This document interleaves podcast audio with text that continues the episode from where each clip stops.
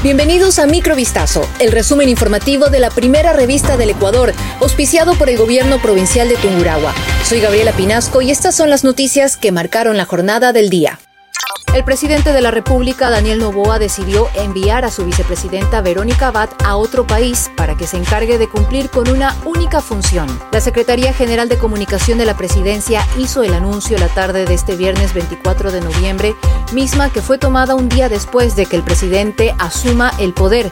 La vicepresidenta será colaboradora para la paz en Israel. Mediante un comunicado, la Secretaría indicó, en el marco de sus competencias constitucionales, el presidente de la República, Daniel Novoa, asignó como única función a la vicepresidenta Verónica Abad ser colaboradora para la paz y precautelar el escalamiento de la conflictividad entre Israel y Palestina. Asimismo, el comunicado argumentó, este es un hito histórico que marca un precedente sobre el significativo compromiso del Ecuador con la paz internacional y subraya nuestra determinación para promover la estabilidad en una región afectada por conflictos prolongados.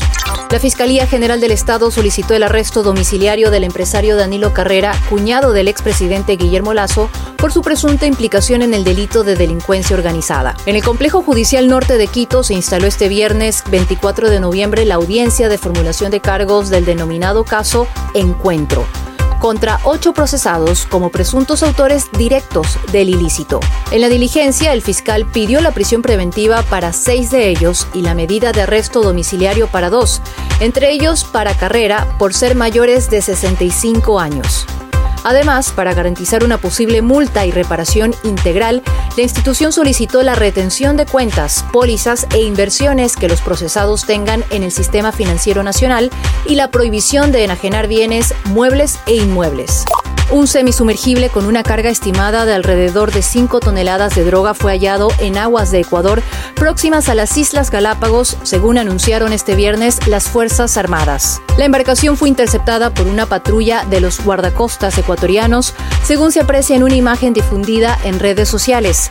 En ella se ve también el semisumergible, un casco de fibra con unos 12 o 15 metros de eslora construido con una cubierta muy baja y prácticamente plana para que apenas sobresalga unos centímetros de la superficie. El único elemento más elevado de la cubierta es una cabina con una pequeña ventana en la que se sitúa al piloto para guiar la embarcación todo con el objetivo de navegar de manera sigilosa a ras del nivel del agua sin casi llamar la atención. Este viernes se confirmó el fallecimiento de Alfredo Adum Siadé, reconocido político guayaquileño de origen libanés. Adum murió en el Hospital Solca en Guayaquil, puesto que padecía cáncer de próstata, según reportes preliminares. Además, se conoce que estos últimos días estaba conectado a un respirador. Sus restos serán velados en el Camposanto Parque de la Paz. El abogado y empresario fue prefecto del Guayas en 1984. Años después llegó a ser diputado junto al Partido Roldosista Ecuatoriano mientras que en 1996 formó parte del gobierno de Abdalá Bucaram como ministro de Energía y Minas. Sin embargo, recibió denuncias por malos tratos hacia sus colaboradores en aquella cartera de Estado y amenazó con armas de fuego, además de golpear a funcionarios.